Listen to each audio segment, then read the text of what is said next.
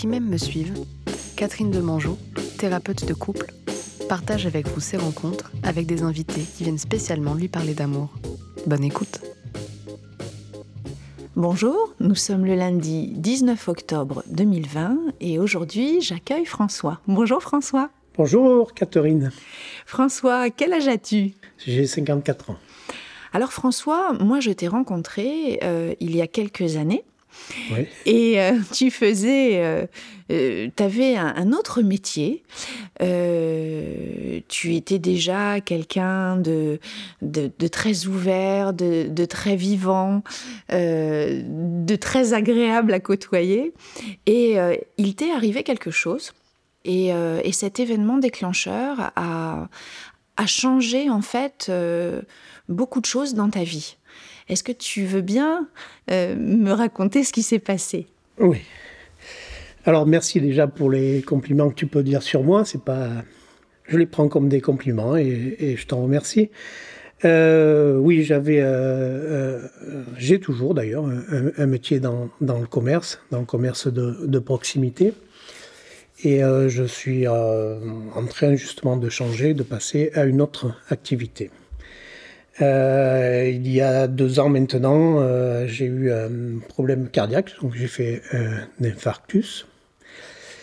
Et euh, je me suis donc retrouvé à l'hôpital avec deux opérations coup sur coup pour, pour après rentrer à la maison, reprendre mon activité et me poser plein de, de questions sur, sur tout ça.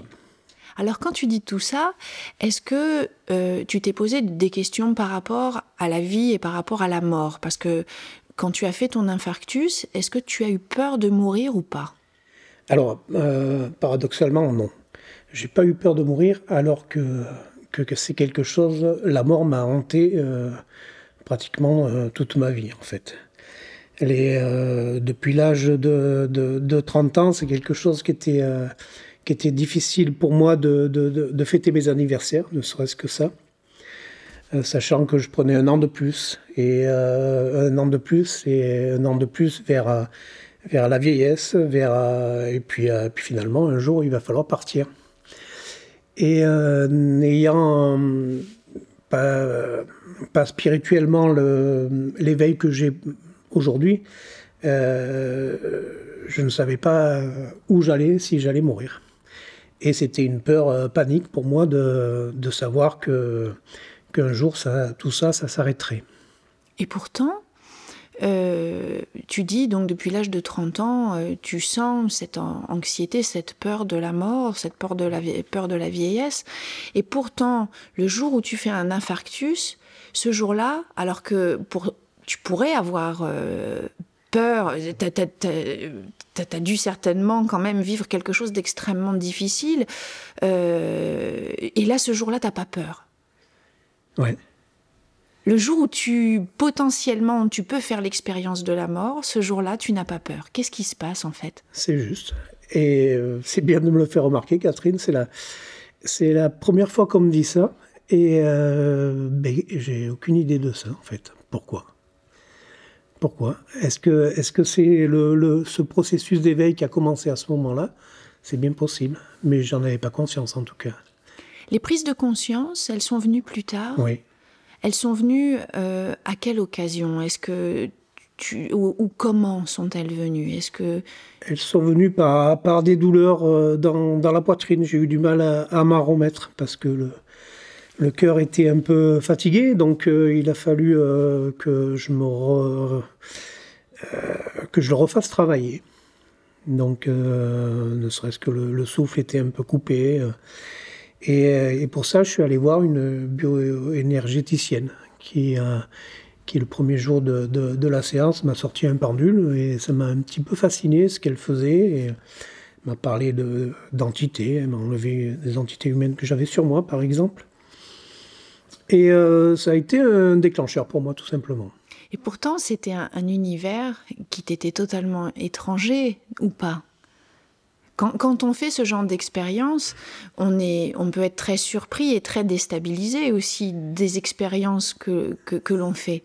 Oui, mais pas du tout, en fait. Tu t'es senti en confiance? Je me suis senti en confiance. Et, euh, et je pense que, euh, effectivement, je, je, je, je, pense que c'est quelque chose qu'on a tous au fond de nous. Et, euh, et quand, euh, quand on le redécouvre, parce que je pense que c'est ça, c'est au niveau de l'âme que ça se passe, euh, c'est une évidence en fait. Quand on redécouvre quoi, François? Quand on redécouvre la capacité à s'aimer, la capacité à, donner et recevoir de l'amour, parce qu'aujourd'hui, ici, dans, dans, ce podcast, on parle d'amour. Et là, d'ailleurs, dans ta pathologie, la pathologie cardiaque, tu étais touché au niveau du cœur. C'est pas, un hasard. pas un hasard. Qu'est-ce que ça t'a justement, euh, qu'est-ce que ta, pathologie, euh, cet accident euh, a révélé de ta capacité à aimer justement? C'est pas venu tout de suite. En fait, cet accident m'a éveillé sur, sur des, sensibilités, sur, sur, sur tout un monde que je ne connaissais pas, un monde invisible avec différentes dimensions. avec, quand on parle d'âme, Maintenant, euh, effectivement, ça me parle beaucoup, mais, euh, mais à l'époque, c'était quelque chose qui était, euh, qui était un peu abstrait, ce que j'avais éventuellement pu lire ou, ou, pu, voir dans, dans certains films. et là, c'est devenu une, une, vraie réalité. Et qu'est-ce que c'est l'âme exactement? Alors, Tu peux m'expliquer? C'est toujours compliqué. C'est toujours, pour moi, d'expliquer. c'est c'est tellement quelque chose que, que l'on ressent que euh, je parlerai d'énergie. De, euh, je dirais plutôt que l'âme se situe au niveau de, de, de l'énergie et elle vient, euh, on parle de, la source, alors certains parlent comme ça, certains vont faire un, un, parallèle avec la religion, avec un dieu ou, ou qui que ce soit. En fait, pour moi, c'est plus grand que, que ça plus grand que toutes les religions qui puissent exister. Euh, l'âme, c'est cette énergie, c'est quelque chose qui euh, j'ai pu expérimenter euh, après, en me disant que c'est en, ayant aussi des messages, que c'est quelque chose qui est immortel, qui nous suit tout le temps en fait. Donc l'espace-temps a, eu sûrement une autre importance dans d'autres mondes, puisque je pense qu'il n'y a pas de temps, en fait. Mhm. C'est une notion bien... C'est une représentation mentale, humaine. Et d'ailleurs, euh, c'est assez intéressant de se rendre compte que la représentation du temps, elle est culturelle. C'est-à-dire que euh, on représente pas le temps de la même manière dans les différentes cultures. Nous, en Occident, on représente le temps de manière linéaire, tu sais, comme une flèche. D'ailleurs, quand on parle de l'histoire euh, de l'histoire de France, par exemple, on, on fait une ligne qui se finit par une flèche et on met des petits, des petits repères et on se dit, voilà, ça c'est 1740, après 1915, etc. Dans d'autres cultures, on représente le temps comme une courbe. Euh, et, c'est vraiment difficile pour nous de comprendre cette subjectivité de la représentation du temps et également de la, la manière dont on vit individuellement le temps. Le temps, a priori, on pourrait penser qu'il est le même pour tout le monde, mais on voit bien que quelquefois, quand on fait quelque chose, euh, on sait que ça va durer cinq minutes, mais quelquefois ça nous paraît excessivement long et quelquefois ça nous paraît excessivement court. Et donc toi tu dis il existe une autre euh, temporalité où il n'existe pas le il y, a pas le temps c'est quelque chose qui n'existe pas qui nous enferme euh, ou qui nous qui nous restreint mentalement plus du domaine de la croyance je pense fait au niveau, au niveau matière hein, de, de, ce que l'on est sur cette vie. Après, euh, je ne peux pas l'expliquer mieux, je, je, le ressens comme ça en tout cas. Aujourd'hui, avant, tu avais peur du temps qui passe, à partir de 30 mhm. ans, euh, tu avais peur d'avancer en âge. Est-ce qu'aujourd'hui, tu as cette même peur ou pas? Non, c'est euh, pas une peur. C'est, je dirais plutôt que j'ai des choses à accomplir dans cette vie. Et, euh, et je me suis reconnecté à ça, donc euh, je, vais, je vais les faire. Il faut, je, et, euh, et ce temps que j'ai pour les faire, je le fais à partir de, cette reconnexion, à partir de, donc, de maintenant. Mhm. Est-ce que je pourrais dire, ou est-ce que j'interprète mal, François, est-ce que je pourrais émettre l'hypothèse que, en fait, euh, on a peur du temps quand on donne pas de sens à ce que l'on fait ou quand on n'est pas exactement à la place euh, qu'on a envie d'occuper dans la vie? Dans, dans, ta pratique, euh, tu, tu, parles de l'essence de l'être. Hein, c'est peut-être aussi ça, l'âme. C'est ce pourquoi on est fait parce qu'il y a une forme de déterminisme en fait quand même, ou de, mission de vie, je sais pas comment, euh, comment tu nommes ça. Oui, peut-être.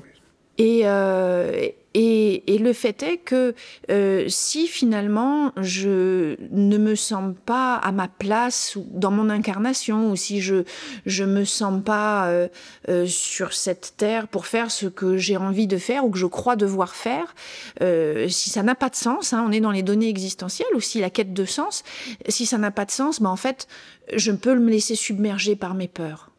Mm. Est-ce que ce serait quelque chose de comme ça? C'est peut-être un peu compliqué la manière dont j'en parle. Non, non, je, trouve que c'est très juste. Et puis, euh, et puis c'est ça qui nous fait peut-être courir après le temps. Euh, cette façon d'être, de, se dire, mais, euh, mais aujourd'hui, j'aspire à mieux dans ma vie, donc on regarde toujours dans le futur, peut-être. Enfin, moi, j'ai vécu comme ça. Et en oubliant le, temps présent et, le, le, le, ici, maintenant, c'est le c'est ça qui est important, c'est de, de vivre maintenant. Enfin, pour ma part, j'ai couru euh, après, après ce temps-là, à, me dire, euh, à mettre des échéances dans ma vie, me dire, euh, ben, plus tard, j'aurais fait, j'aurais accompli telle et telle chose, et, je serais beaucoup plus accompli pour moi-même, et ça ira mieux, mais d'autres choses arrivent. Et, et après, je me suis aperçu que je courais après quelque chose qui n'était pas juste. Donc le, fait de, vivre ici, maintenant, profiter de, ce moment-là, là je suis en train de vous parler et, je prends du plaisir à ça, à expliquer, à expliquer tout ça. Euh, c'est là que je, trouve mon... que, c'est là que ça me remplit en fait. Mm-hmm. Tu prends du plaisir à expliquer aujourd'hui qui tu es vraiment? Oui, oui. Je, prends du plaisir à, à, parler de moi, à, partager euh, ce que j'ai pu apprendre et, comprendre aussi, euh, à comprendre de, de, ces vies. Euh, ces, vies parallèles, de, ce qu'il y a autour de moi. oui, je, je, me donne presque une mission d'enseignement ou de, ou de partage en tout cas. De transmission. De transmission. Mais tu as toujours été un homme proche des autres. Hein? Tu as toujours eu cette proximité et je pense que les gens ont toujours été attirés vers toi. Alors je sais pas, euh, c'est ta grande gentillesse, ta générosité, euh, euh, tu es quelqu'un qui vit au milieu des autres. et en même temps, j'imagine que tu as aussi besoin de moments euh, de solitude, d'intimité avec toi-même, je sais pas. Mais ça, je l'ai jamais vraiment, je t'ai jamais vu, euh, en tout cas, euh, faire ce genre de choses. Je t'ai plutôt vu évoluer au milieu de, de personnes dans, dans, ce petit village où tu vis, où les gens t'apprécient, où tu es très actif, tu amènes de la chaleur, tu amènes de la gentillesse. Aujourd'hui, qu'est-ce que les gens viennent chercher auprès de toi qui est euh, un peu différent de, de, cette période que, dont je parle là Qu'est-ce qu'ils viennent chercher, à ton avis? Maintenant, j'imagine que tu as pris conscience aussi que tu attirais les gens euh, pour certaines autres raisons. Ce seraient lesquelles? Oui, c'est vrai. Euh, certaines personnes sont, peuvent, peuvent être perdues, ont besoin de, de repères. et il s'adresse euh, aussi à moi. Il y a d'autres personnes qui, euh, qui, qui, ont aussi ces, ces, capacités à expliquer ou, à comprendre euh, leur, leur façon d'être, leur évolution et, et, pouvoir les guider sur, sur une voie qui, qui leur correspond peut-être mieux. en tout cas, leur faire comprendre ce qu'elles sont vraiment et, et, et avec ça, peut-être leur donner euh, des clés, des outils aussi pour, euh, pour franchir des paliers et avancer dans, dans leur vie. Mhm. Tu leur donnes Aujourd'hui, est-ce que tu peux dire clairement que tu leur donnes aussi de l'amour, une forme d'amour inconditionnel? Oui, oui, bien sûr. C'est peut-être d'ailleurs la première chose. Alors j'ai appris, euh, j'ai expérimenté euh, l'amour inconditionnel, tout simplement en le, en le demandant. Et euh, j'ai pu, j'ai pu comprendre et, et, et, voir ce que ça faisait en moi. C'est pas quelque chose que, que vous gardez à vie, mais mais c'est un petit travail, se dire déjà de ne pas avoir de, de, jugement sur quoi que ce soit, et puis se dire qu'on est tous, euh, chaque personne que je rencontre fait, fait, aussi partie de moi, on est un tout. Mhm. Et tout ça, euh, si on partage euh, cet amour-là, on, on, en ressort tous grandis. Tu veux dire que l'amour inconditionnel, c'est avant tout le non-jugement et la non-séparation. C'est ça, le, ce qu'on appelle la non-dualité. Hein, euh, Je crois que c'est un, un, courant de pensée, c'est-à-dire que je ne suis pas tout à fait indifférencié euh, de l'autre, l'autre n'est pas tout à fait indifférencié de moi, ne serait-ce que déjà parce que euh, bah, on se ressemble entre humains, mais on est aussi les, les, les, les, personnes que l'on rencontre sont nos miroirs beaucoup. Qu'est-ce que tu apprends de toi aussi dans cette confrontation à l'autre? Parce que c'est un échange. C'est l'amour inconditionnel, c'est effectivement euh, donne euh, donne cette, euh, cet amour qui n'a pas finalement de début ni de fin. donne ça, transmets-le, partage-le. Et aussi, moi j'aime bien quand même l'idée de dire que je reçois aussi en retour. Qu'est-ce que tu reçois, toi, dans ces échanges? Tout d'abord, un, vrai plaisir de, de, faire ce travail de, de bioénergéticien, par exemple, de géobiologue aussi. Euh, je fais aussi de, l'hypnose quantique et c'est c'est quelque chose qui me remplit à chaque fois, le, cet échange que je peux avoir avec, euh, avec la personne qui, qui vient me voir. Euh, j'ai l'impression que on, parle de soins, euh, on, fait un soin à quelqu'un. Un soin énergétique. Un soin énergétique, oui. Et euh, je ne suis pas sûr que le mot soit juste de dire euh, on fait. Je pense que c'est la personne d'elle-même qui se reconnecte à, son vrai pouvoir et qui se fait le soin elle-même. C'est juste que qu'il faut qu'on arrive à débloquer certaines choses pour qu'elle puisse elle-même se reconnecter. Avoir accès à des ressources qu'elle a intrinsèquement. Tout simplement. Et tu, tu dis que d'ailleurs, euh, finalement, on a tous ces ressources en nous. Donc, dans ta démarche, au fond, tu rends les gens autonomes, tu les reconnectes euh, à, à leur pouvoir individuel. Mm, c'est le, le, but. Le but de, de, de recevoir quelqu'un, c'est pas de lui dire, voilà, euh, tu tu te sens pas bien, tu pars de, de, la maison, tu te sens beaucoup mieux et, et si ça ne va pas, je te rappelle. Non. Le but du jeu, c'est d'avoir des outils pour, euh, pour toi que je reçois euh, aujourd'hui, par exemple, de, de, pouvoir te, te, soigner, entre guillemets, toi-même, te, te, reconnecter à, à ta puissance, à ta souveraineté. Et c'est aussi accepter de se donner de l'amour à soi. Parce que l'amour inconditionnel, euh, normalement, c'est, euh, il devrait déjà, euh, il, elle, cet amour-là, il est en nous. C'est se reconnecter à, à l'amour de soi. C'est aussi ne pas se juger sans cesse, ne pas être bienveillant avec soi, savoir qui on est, s'accepter tel que l'on est. Oui, être juste avec soi-même. C'est dur, hein, C'est ça le plus dur. Ouais. C'est ça le plus dur. Comment t'as fait, toi pour, euh, pour te reconnecter à ça C'est un boulot de tous les jours. C'est euh, c'est pas un accomplissement, c'est quelque chose de qui s'entretient. Oui, bien sûr. Des, les, qui ne doutent pas euh, à quel niveau que ce soit. Je veux dire. et c'est bien de douter, c'est intéressant aussi, c'est se, remettre en question, à petite dose, bien sûr. Il ne s'agit pas de tout questionner tout le temps, mais, mais c'est intéressant de savoir aussi se remettre en question. Ça nous permet d'évoluer aussi. Bien sûr et d'avoir peut-être une, une, meilleure compréhension de, de l'autre aussi. Ce qui, ce qui nous arrive généralement, c'est, comme tu le disais, c'est aussi un effet miroir. Quand euh, euh, il m'arrive de recevoir des patients, euh, enfin des patients, des, clients, on va les appeler des clients parce que, parce que nous, bioénergéticiens, on n'a pas le droit d'utiliser ce mot-là. et d'avoir les, problématiques qui s'enchaînent et qui sont les mêmes en fait. C'est des périodes comme ça. Vous, vous, vous avez vous-même cette problématique et vous recevez euh, des personnes derrière qui ont, qui ont oui, ils sont en résonance avec ta propre histoire et ta propre expérience. Très souvent, il y a une synchronicité. Complètement. Est-ce qu'il y a eu un, moment dans ta vie où tu ne t'aimais pas? Oui. Et pour quelle raison? Tu le sais, ça, aujourd'hui? Non. Non. Je ne peux pas... Alors, euh, quand on parle, euh, par exemple, on va parler d'amour. On va parler d'amour, euh, d'amour physique. Tu veux dire la sexualité? Oui. Ouais. justement, le, le fait d'être boulimique de ça, parce que j'ai pu l'être. Tu veux dire, tu as eu euh, des accès de, de, compulsion par rapport à la sexualité, le besoin de, mm. de, vivre une sexualité euh, très nourrie, très, euh, très fréquente?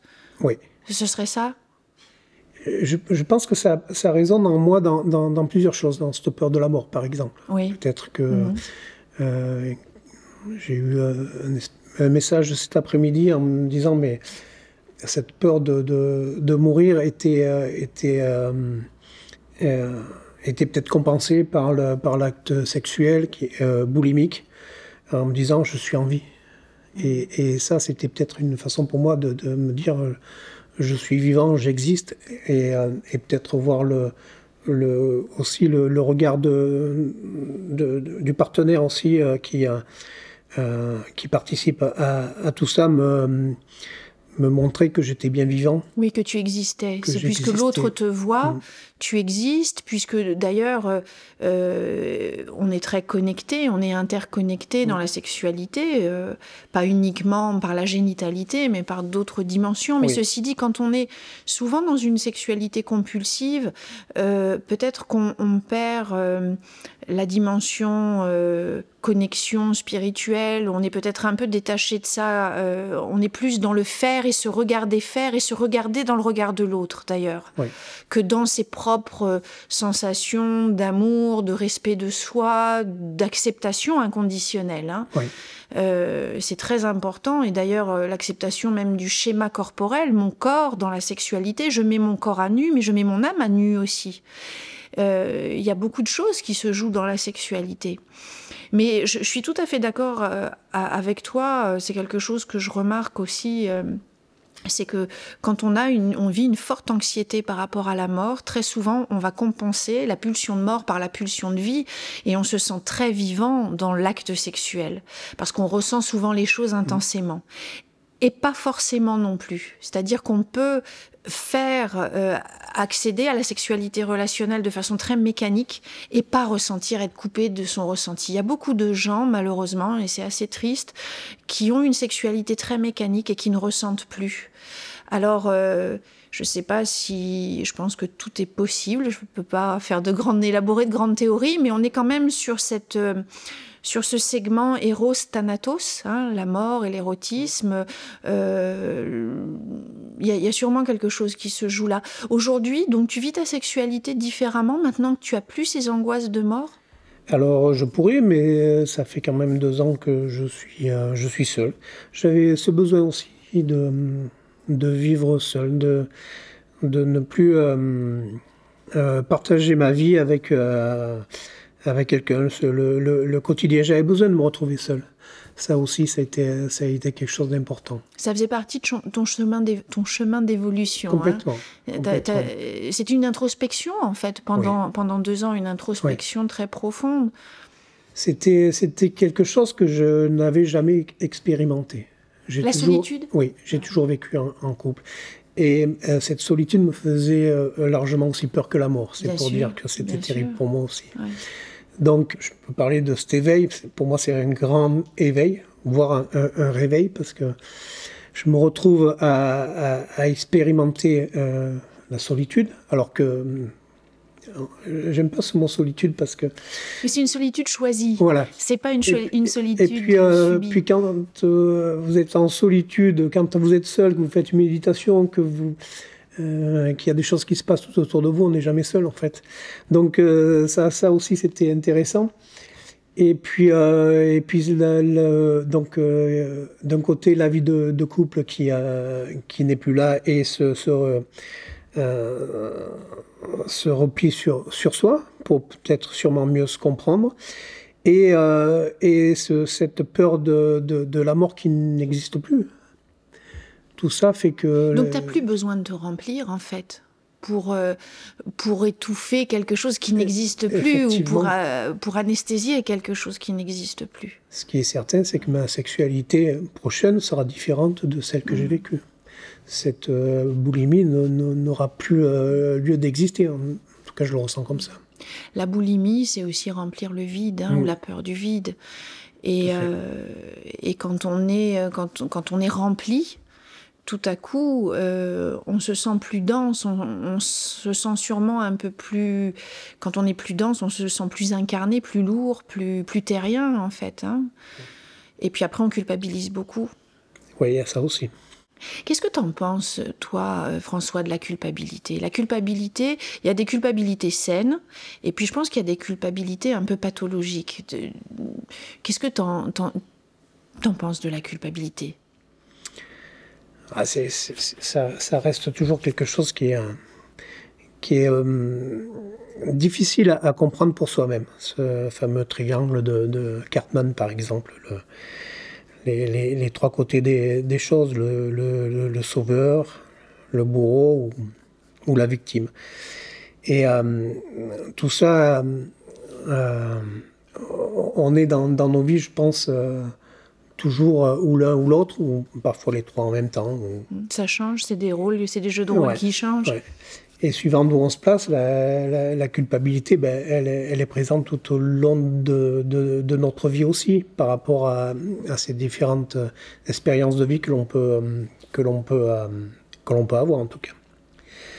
C'est c'est un travail de, de, tous les jours aussi, de, d'accepter euh, cet état de fait, c'est-à-dire de, de, cette introspection que, que l'on peut avoir, c'est essayer de, se comprendre soi-même, comment, comment l'on fonctionne par rapport à nos pensées, nos émotions, et, euh, et, peut-être la, culpabilité qui vient par rapport aux émotions qu'on que, a pu recevoir.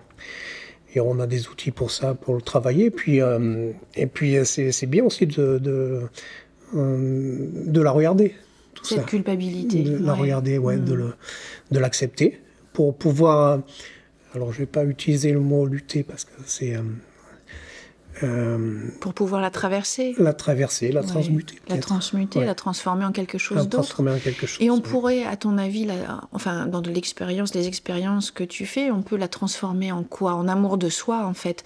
Parce que la culpabilité, c'est quand même une façon, c'est souvent de l'auto-jugement. Mmh. Oui. Amour de soi, oui. Amour de soi. Hein. Hmm. Qu'est-ce que tu peux donner comme conseil euh, aux gens, aux personnes qui nous écoutent, euh, pour que, parce qu'on parle dans, dans, ce podcast souvent d'amour de soi et d'acceptation de soi avant de pouvoir accueillir un autre dans, hmm. dans notre vie. Qu'est-ce que tu pourrais peut-être comme ça conseiller euh, aux personnes qui nous écoutent pour qu'elles puissent euh, se reconnecter elles aussi euh, et être plus douces avec elles? Ouais. Alors. Une petite chose. une petite chose. on parle d'amour. c'est une grande chose en fait. C'est qu'un seul mot, amour, mais mais c'est une grande chose l'amour de soi, mais l'amour en général. se dire que la personne qui est en face de vous, c'est, euh, euh, elle fait partie de vous. Donc euh, si, si, on, si on fait ce travail de, de, de, s'accepter et pour arriver à s'aimer, on ne pourra que aimer la personne qui est en face de nous, puisque c'est notre reflet aussi, et elle fait partie de nous. Après, traiter peut-être nos, nos, pensées. Les, les, hmm. les, pensées nous envahissent. Les pensées nous envahissent et surtout, les pensées ne sont pas des faits. Oui. C'est toujours euh, des pensées par rapport à un événement. Euh, j'ai fait des stages là-dessus. Je sais qu'on on peut avoir jusqu'à 60 000 pensées par jour par rapport à un événement. Donc, euh, généralement, c'est toujours... Un seul événement peut générer 60 000 pensées. Et quand on rumine pas, donc euh, c'est pour dire... Euh, en fonctionnement normal, En fonctionnement normal. Et des pensées qui sont plutôt négatives, en règle bah, générale? Généralement, on va parler des pensées négatives, parce que les, pensées positives, on va, on, va, bien les garder au fond de notre cœur et puis avancer avec ça.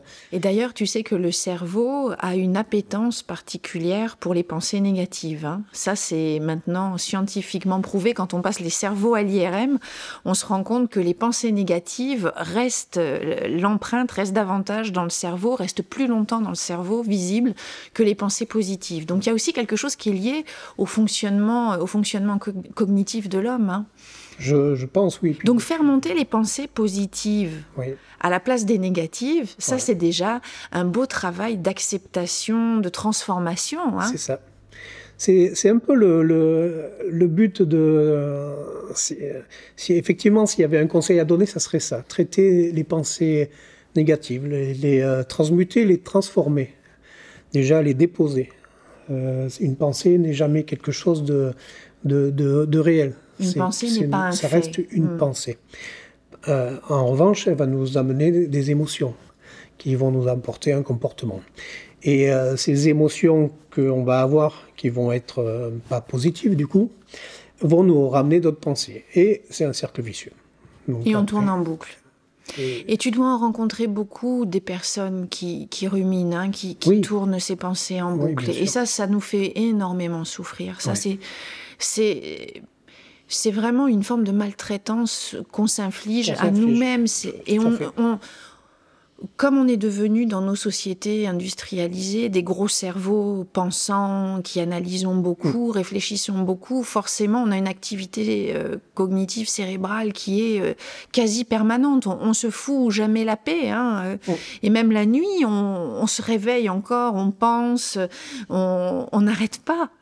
Et, on se maltraite beaucoup avec ça. Hein. Eh Donc pouvoir couper cette rumination de pensée et, et, changer les pensées négatives en pensées positives, c'est quelque chose qui est vraiment euh, un acte de transformation et d'amour de soi. Hein. Voilà, tu l'as dit. Mm. Je, voulais presque te dire, mais c'est juste de l'amour de soi. C'est ça. C'est arrêter de se maltraiter, s'aimer. Tu sais, il y a une chose, moi je me suis formée en gestalt thérapie, c'est ma méthode de référence. Euh, en gestalt, j'ai entendu dire euh, la manière dont on le dit va changer la manière dont on le vit. Donc si je parle pas de moi en termes élogieux, en, termes positifs, mmh. euh, forcément, je, vais le verbe crée la matière. Évidemment. Et donc ça va résonner sur moi. Je, vais entretenir la mésestime de moi. Je vais entretenir ce désamour de moi-même. Mmh. Et en me parlant mal, en me considérant mal, forcément, quand je vais m'adresser aux autres, je vais aussi certainement mal leur parler et, et mal les considérer. Donc c'est quelque chose. C'est là aussi on, ça vient toucher la responsabilité personnelle. Hein. Oui. Et, l'autre jour, j'entendais un ami à toi, Jean-Charles, dire aujourd'hui, on doit être très attentif à la manière dont on parle des choses. C'est important d'utiliser le beau verbe, les bons mots. Et, euh, je connais quelqu'un qui m'a dit un jour euh, euh, ne pas utiliser les bons mots, c'est encore rajouter à la misère de ce monde. Qu'est-ce que tu en penses? Oui, bien sûr, c'est juste. Mon ami Jean-Charles, une, euh, une belle personne qui, a, qui, est, qui, est, le grand spécialiste de la, du verbe. Oui. Et d'ailleurs, c'est vrai, hein, on sent chez lui euh, une, forme de, de, plaisir à parler. Hein, c'est. C'est communicatif Et oui, la, la pensée crée, donc euh, il est toujours là pour nous, nous rappeler ce, ce, genre de choses en tout cas. Euh, c'est dur pour toi de mettre les choses en mots parce que toi tu ressens beaucoup. Est-ce que mettre les choses en verbe, en mots, c'est un peu plus compliqué pour toi? Oui, oui, oui, je pense que euh, d'autres personnes y arrivent sûrement mieux que moi. Je, je rame un petit peu là quand je te parle parce que c'est plus difficile de le verbaliser, oui, effectivement. Il y a quelque chose qui est retenu, tu penses? Une pudeur, il y a, un manque d'habitude. Les femmes s'interrogent souvent euh, euh, sur, cette question, c'est-à-dire euh, les hommes ressentent beaucoup et expriment peu verbalement. Est-ce que ça te parle ou pas? Pas, pas, pour moi, je pense que je, m'exprime verbalement. Après, j'ai peut-être pas les, mots qui correspondent vraiment à ce que je ressens. Peut-être que c'est un petit peu plus emmêlé dans ma tête à ce moment-là. Tu trouves Quand je le sens. Je suis pas toujours euh, satisfait de ce, que, de ce que je peux dire. D'accord. Euh, Est-ce que c'est pas un peu là, euh, ça vient pas toucher quelque chose justement de de ce que tu penses de toi de... Oui, euh, bien évidemment. alors pourquoi On enlève cette pensée-là? Oui. On l'enlève Qu'est-ce que tu pourrais dire alors aujourd'hui? Je, suis, la confiance. Je suis la confiance. Voilà. Hmm. Verbe être, je hmm. suis la confiance. Donc, euh, va m'amener une, une, une, autre opinion de moi et, et, va changer beaucoup de choses. Et tu vois, quand tu dis ça, euh, je pense à une chose qui est qu'aujourd'hui, on parle beaucoup dans nos sociétés. Et euh, ça, notamment là, en période d'épidémie, de, de, Covid, on entend parler énormément de gens. Il y a beaucoup de voix qui s'élèvent, il y a beaucoup de brouhaha, il y a beaucoup de confusion. Et du coup, il y a beaucoup de méfiance. Mmh. Oui, c'est vrai. Il vaut mieux parler juste, je pense, peu mais juste, et transmettre cette confiance, cette sincérité. Euh, peut-être sûrement rassurer d'abord. Dans cette période que l'on vit actuellement avec, euh, avec ce matraquage médiatique euh, et ce, cette espèce de gouvernance par la peur, ça, ça apporte pas, pas de bonnes énergies aux, aux, gens qui peuvent écouter tout ça. Peut-être prendre un peu beaucoup de, de recul par rapport à tout ça. Il y a pas mal de couples. Tout est un jeu. Mhm. on, est, on vit une pièce de théâtre, on est, on est, euh, on est créateur aussi de notre, euh, de notre pièce de théâtre. De notre réalité. De hein. notre réalité, mhm. oui. Et c'est un message d'espoir d'ailleurs de dire euh, aux gens qui nous écoutent que on n'est pas on est créateur de notre réalité. Ça veut dire que même si le contexte est compliqué, même si le contexte nous amène de la confusion, du doute, des peurs, on a la liberté de percevoir les choses d'une autre manière. Là encore, on va transformer une expérience négative en quelque chose de positif parce qu'en nous, on a un immense pouvoir, notamment ce, le, pouvoir. ce pouvoir de donner et de recevoir de l'amour, mais aussi un pouvoir créateur. Et, euh, et, et, aller dans la création en ce moment, si petite soit-elle, euh, ça peut être s'exprimer à travers les arts, à travers euh, tout un tas de choses. Et exprimer aussi son amour aux personnes qui nous entourent, parce qu'il y a beaucoup de couples qui se sont euh, séparés après le confinement, qui il y a un fossé qui s'est créé entre les gens euh, par manque de solidarité, manque d'amour peut-être. Il y a des mains à tendre en ce moment, des cœurs à tendre, euh, et et ça me paraît primordial de, de donner cela et d'accepter de le recevoir. Parce que quand on est soumis à des stress comme aujourd'hui euh, répétitifs, on a tendance à se fermer on se met dans une, euh, dans une protection, dans une carapace, et on n'est plus capable de recevoir, mais on n'est plus capable de donner non plus. Et je pense que c'est là le danger. Mmh. Donc on a besoin de gens comme toi pour pouvoir ouais. euh, retrouver, un discernement. retrouver un discernement et euh, refaire circuler cette énergie d'amour. Je pense ouais. que mmh. c'est vraiment important. Ok, François. Euh, Aujourd'hui, qu'est-ce que je peux souhaiter en matière d'amour à l'homme que tu es Est-ce que tu aimerais euh, tu as dit que tu étais, euh, tu avais fait le choix euh, de la de la solitude. C'est une solitude que tu savoures, qui est remplie, qui est belle, qui te permet d'aller à la rencontre de toi-même. Mais qu'est-ce que je peux souhaiter à l'homme amoureux que tu sais être aussi, que tu es? Quelle est quelle est la rencontre aujourd'hui qui pourrait te faire plaisir, qui pourrait te combler? Une rencontre féminine me comblerait, je, pense. Euh, elle me comblerait et elle, euh, elle activerait aussi chez moi quelques craintes encore que, que je peux avoir. C'est vrai que si, euh, si je suis seul actuellement, je me sens prêt pour, pour rencontrer quelqu'un. Il n'empêche que qu'il y a des y a des petites choses dans ma vie ou, certaines habitudes qui font que ça va être euh, un, un, petit travail aussi pour moi. Ton cœur est ouvert. Oui. il est, il est ouvert euh, et, tu attends, euh, tu pourrais attendre une rencontre. Tu ne la recherches pas, mais, mais tu pourrais être. Il y a une part de toi qui pourrait être prête à rencontrer quelqu'un, à accueillir quelqu'un dans ta vie, dans ton cœur.